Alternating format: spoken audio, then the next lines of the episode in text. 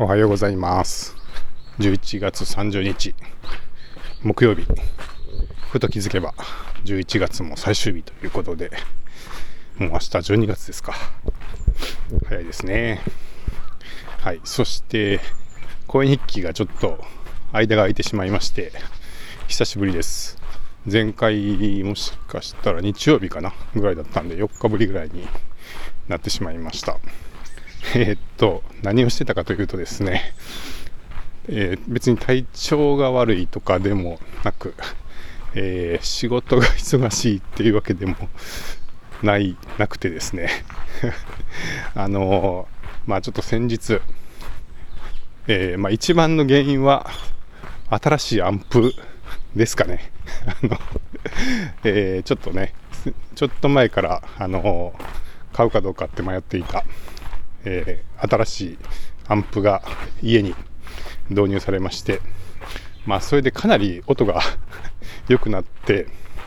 えー、ちょっと楽しくなってきちゃって、で、ついつい夜にね、あのー、映画を長めに見たりとか、えー、音楽を聴いたりとか、え夜更かしをしてしまって、で、朝起きれなくなるっていう。で、しかもね、あの、ちょっと寒くなってきて急に、えー、朝がすごい寒いので、なんか早く起きて散歩に行くのが億劫になって、遅くまでぐずぐず寝ているっていう えー、そういう日が何日か続いてたんで、まあ、そうですね、寒さもありますけど、端的に言うと、アンプ、アンプにかまけてたっていう感じですかね。はい、っていうのが理由でした。お久しぶりです。はい。まあ、だいぶ、あのー、何ですか、慣れてきたというか、あの、一通り、ちょっと楽しんできて、まあ、やっと日常に戻れるかなっていう感じですけど、いやー、よかったですね。まあ、あの、音が良くなったのは、嬉しいなって思ってます。で、まあ、アンプがね、変わって、あの、音が良くなったんで、まあ、一見落着というか、まあ、これで、えー、当分楽しんでいきましょうっていう感じで落ち着いたかと思いきや、あのー、まあ、この前もちょっと話しましたけど、ちょっとその後の展開というか あの続きがありまして、えー、そうですね、まあ、なんでしょうね、これ、小田陣さんもちょっと絡んでるんですけど、あのこの前、甲斐さんと小田陣さんが、えー、来てくれた時に朝の散歩をした前後で我が家にも寄ってもらってでちょっとねその新しいアンプの音とかも聞いてもらったりとかしてたんですけど小田陣さんが結構オーディオに詳しくってで何でしょうなんか聞いてみたらあのご自宅でも5.1チャンネルのサラウンドあのー、ですかねこう映画とか見るときに後ろにもスピーカーがあってこう平面的に音が鳴るやつをやっていてでしかもなんか知り合いの家にも、えー、何人も、えー、小田陣さんがその5.1チャンネルとかのそのサラウンドのシステムを導入してあげたことがあるっていうことでなんかそのホームシアターおじさんみたいなねいろんな家にホームシアターを導入して回るホームシアターおじさんみたいな感じらしくってなんかめっちゃ詳しくってでまあ、サラウンドもいいですよみたいな話を えー、誘ってきてですねそうなのかって思ってたんですけど、えー、まあそういうこともあってですね実はまたオーディオ屋さんに行きまして、まあ、ちょっとちょっとだけ一回そのサラウンドっていうのを聞かせてほしいですって言ってまあ映画を見ながらその後ろのスピーカーもね全部整っているような部屋でえー、そのサラウンドの視聴っていうのをやってたんですけど、まあこれがまたね、なかなか良くて。はい。で、いや、これ、まあ、あのな、何がそんなにいいかって、あの、うちも、あの、映画をね、よく見るので、まあ、どっちかというと音楽よりも映画の方が多くて、で、結構、あの、スクリーンもつけてプロ、プロジェクターで見てたりもするんで、まあ、それだったら、このご時世、えー、後ろのスピーカーをつけてサラウンドにするのもありなんだろうなと思いながらも、まあ、家の中にそんなにあっちあっちにもこっちにもスピーカーがいっぱい置いてあるっていうのもちょっと邪魔邪魔なんで、まあ、あんまりそんなにスピーカーをゴテゴテと、えー、増やして配線が家の中をこう這い回るっていうのもやりたくなくってまあそっちはいいかなって思ってたんですけどまあそれあの今ねプロジェクターを天井からつってるんですけど同じようにそのスピーカーも天井からつればすっきりと設置できますよみたいな話とかも出てきて ムンムンムンムってなって。うんまあそれならありかもなみたいな話にちょっとなってきてまして。なので全然あのそうですね。あのアンプ変えただけで終わるかと思ってたのに終わってなくって。ちょっとねその後の、えー、サラウンド化計画みたいなものが、えー、ちょっと進行中でして。いやちょっと沼沼ってきてますね。はい、まあ、ですけど、まあ、どっちかっていうとあのもうさっさとやってしまってあの楽しむ時期時間に入りたいっていう 気もしてきてまして。あんまりこれどうしようかなとか思ってずっと考えているよりは。はい。もうやるとこまでやってはいここまでねっていうのを作り上げてあとは楽しむ時間に入るみたいなことで、えー、やってしまってもいいんじゃないかみたいな気持ちになってきておりましてまあ心の中では大体もう方針は決まってきていてあのあと順番にやっていこうかなみたいな気持ちにちょっとなってきてます。はい、ということでまあ若干オーディオ沼オーディオ沼を歩いていますみたいな えっと感じなんですけどえっ、とオーディオ関係で言うとですねえっ、と今週の、えー、月曜日かな月曜日に、えー、手話のイベントに行ってきました、えー、手話っていうのはあのマイクのとかを作ってる手話ですね。あの結構ポッドキャストをやってる人だと SM58 とか SM7B とか MV7 とか手話のマイクを使ってる方多いと思うんですけど、えー、あのマイクを作ってる手話さんのイベントがなんと京都であるっていうことでなんか東京以外で初めて開催するらしいんですけど、えー、それが京都で行われて、えー、まあ、サウンドエンジニアサウンドエンジニアさんが語るイベントみたいなトークイベントみたいなやつを、木屋町近辺のライブハウスの、なんか地下のねライブハウスでやるっていうことでなんかたまたまそれを見つけてまあちょっと面白そうだったんで行ってみようかなということで行ってきました、まあ、基本はねあのー、音楽業界の話というかだとは思うんですけど、まあ、最近あのー、リッスンスタジオとか言ってまあポッドキャストの収録できる部屋の環境を作ったりとか、まあ、収録したりとか、えー、それをま編集したりとかっていうまあ全然ね音楽じゃないんですけど、まあ、サウンドエンジニアっぽいこともちょっとやったりはしてるんでなんかプロの人ってどんな感じでどんな風に仕事してるのかなみたいなちょっと興味があって聞いてきました、まあ、1時間半ぐらいのトークイベントでえプロのその京都のサウンドエンジニアさんがお二人登壇されていて、えその方と手話の方が3人で話すみたいな感じでしたね。で、まあ、全体的な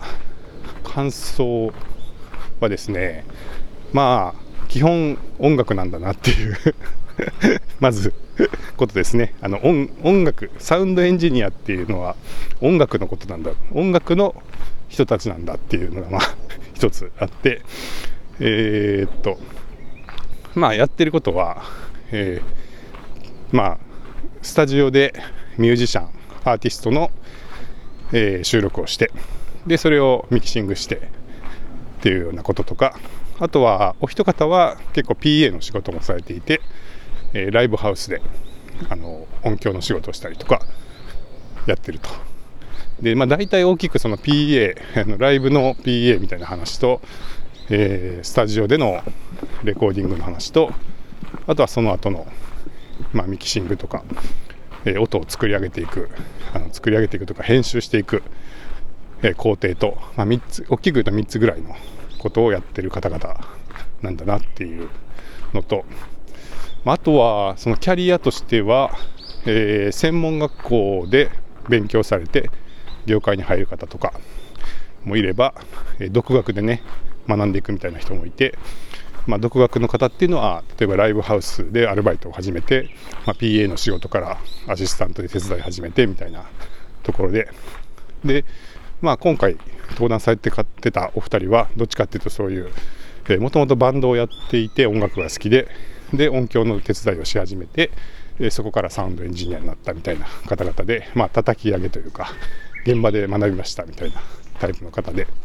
まあ、それ以外にもそういう専門学校に行ったりとかあとはその大手の、えー、制作会社というかに入って、えー、仕事をしてから独立するみたいな人もいれば、えー、割とそういうスタジオで実地で経験を積んで独立していくみたいな人もいるみたいななんかそういう職業なんだなっていうところからまずあんまり知らなかったのであこういう職業の人たちが世の中にいるんだなっていうのが分かって興味深かったです。で、技術的なところで言うとですね、まあ、手話さんのイベントだったんで、あの手話のこんなマイクいろいろ使ってますみたいな話で、いろんなマイクを紹介していて、ま、結構あの近いマイクを使ってるんですよね。まあ、楽器用が多いんで、えー、っと SM57、57とか、えー、ベータの5、ベータ56でしたっけ？とか、なんかそういう楽器系のやつをたくさん持ってて、まあ、ギターの音とかドラムの音とか、えー、いろんな楽器の音とか、まあ、あとはボーカルも取りますみたいな、えー、工夫をされてたりとか、えー、あとはですねその結構デッド、えクリアなデッドの環境を作って音を取るだけじゃなくてまあそれにちょっとしたこうライブ感というか環境音的な音を乗せる方が雰囲気が出るんで面白いらしくて。でその環境音的なものをどうやって入れるかみたいなことをスタジオで工夫されている話が結構面白かったんですけど、えー、結構スタジオもちっちゃいんであんまりこう残響が遅あの遅くないっていうか早いもんで、えー、なかなかそのちょっと話したところにマイクを置くぐらいだと早すぎるらしいんですよね。響きも少なくて。で、えー、それをもうちょっと雰囲気出すために、えー、壁からの反響音を取る取るためにこう壁に向けてえー、マイクを設置して、まあ、XY でステルで撮ってたりとか、あとはそのスタジオと、え、っと、その外の部屋の間の扉をちょっとだけ開けて、その扉の外になんかマイクを立ててる様子とか、えー、なんかそんなことやってて、うん、なんかそんなことやるんだみたいな話が、まあ面白かったです。はい。あとは、そうですね。まあ、一応あの、事前にえー、申し込みの時に聞いてみたいことがあれば書いてくださいっていうフォームがあったので、あの、ポッドキャストをやってますと。で、ポッドキャストの編集とかもやってるんですけど、なんか、ポッドキャスト制作の時に気をつけた方がいいことがあれば教えてくださいみたいな、なんか、はい、まあ、ちょっとアバウトな質問を、えー、一応書いたんですけど、そしたらそれも取り上げてくださって、えー、ですけど、まあ、まず、ポッドキャストの仕事とかやってますか？みたいな話をとあの壇上でされてて、いや全然やったことないですみたいな話で、あ全然そういう仕事、プロの方がやったりみたいなのがないんだなっていうのがまず、えー、分かったのと、えー、まあコンプぐらいですかねみたいな話でしたね。あのコンプレッサーをちゃんとかけて、えー、音圧を揃えましょうみたいな とこぐらいですかねみたいな話で、あ、っさり、あっさりというか、まあ、おしゃべりでしょみたいな感じはちょっとあって、まあ、やっぱりあの、おしゃべりを取るって、なんか、まあ、音楽に比べると、サブセットというか、まあ、簡単というか、考えることが少ないみたいな感じなんだろうなって思いましたね。まあ、それはそうですよね。いろんな楽器の音を、まあ、それぞれの楽器の特性に合わせて、マイクをセッティングして、上手にとって、まあ、音量を揃えたりとか、なんかディレイ、ディレイをかけたり、リバーブをかけたり、なんだかかんだかって言ってこう音を整えていってっていう、いろいろに比べたら、まあ喋ってるのを取って、まあ適正な音圧にして出すっていうのは、まあすごい簡単っていうか、考えることが少ないっていう感じなんだろうなって思いましたけど、まあ、お話しされてる方はね、あのー、なんか、有名な YouTuber さんとかでも結構音が割と雑というか、あの編集がそこまで、えー、ちゃんとなされてなくて、まあ、急に音量が上がったりとか、でそしたらリミッターがかかって、えー、音が潰れた状態がしばらく続いて、戻ってくるまでに少し、あの時間がかかって、え、その、そのコンプレッサーの、あの設定の仕方を教えてあげたくなるみたいなことは言ってて、なんかちょっと面白かったです。はい。まあ、そんな感じでしたかね。はい。えー、ちょっとね、僕も、あの、割とそんなに長長居せずに帰ってきたんで、その後の交流会みたいなのは行かなかったんですけど、まあ、あのね、あの皆さんちょっとこう音楽業界の知り合い同士みたいな感じで、えー、ちょっとこうアウェー感があったというか、そのライブハウスのご主人と、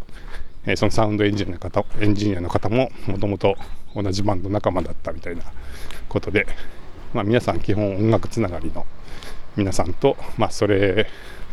そういうことをあの制御にしている方方とかあと学んでる学生さんとかが多かった印象でしたけど1枚ねなんか手話の T シャツをいただいたんでちょっと珍しい T シャツゲットできましたっていう回でしたね。はい。まあでも、はい、そうですね。こういう専門分野があってこういう雰囲気の人があこういう感じで仕事をしてるんだなみたいなのがちょっと分かったのは結構面白かったしまあもしかしてね、あのー、例えば京都で、えー、本当にちゃんとしたスタジオを作るとか、えー、ちょっと収録環境を作りましょうみたいな時に一回ねちょっとご相談してみるとかもありなのかもなと思いながら帰ってきました。はいというわけでちょっと最近音響音響系、えー、いろいろあのはまはまってますというか、えー、ちょこちょこ、えー、自分でね家に環境を整えたりとかそういうプロの方の話聞いてみたりとかしてましたっていう最近でした。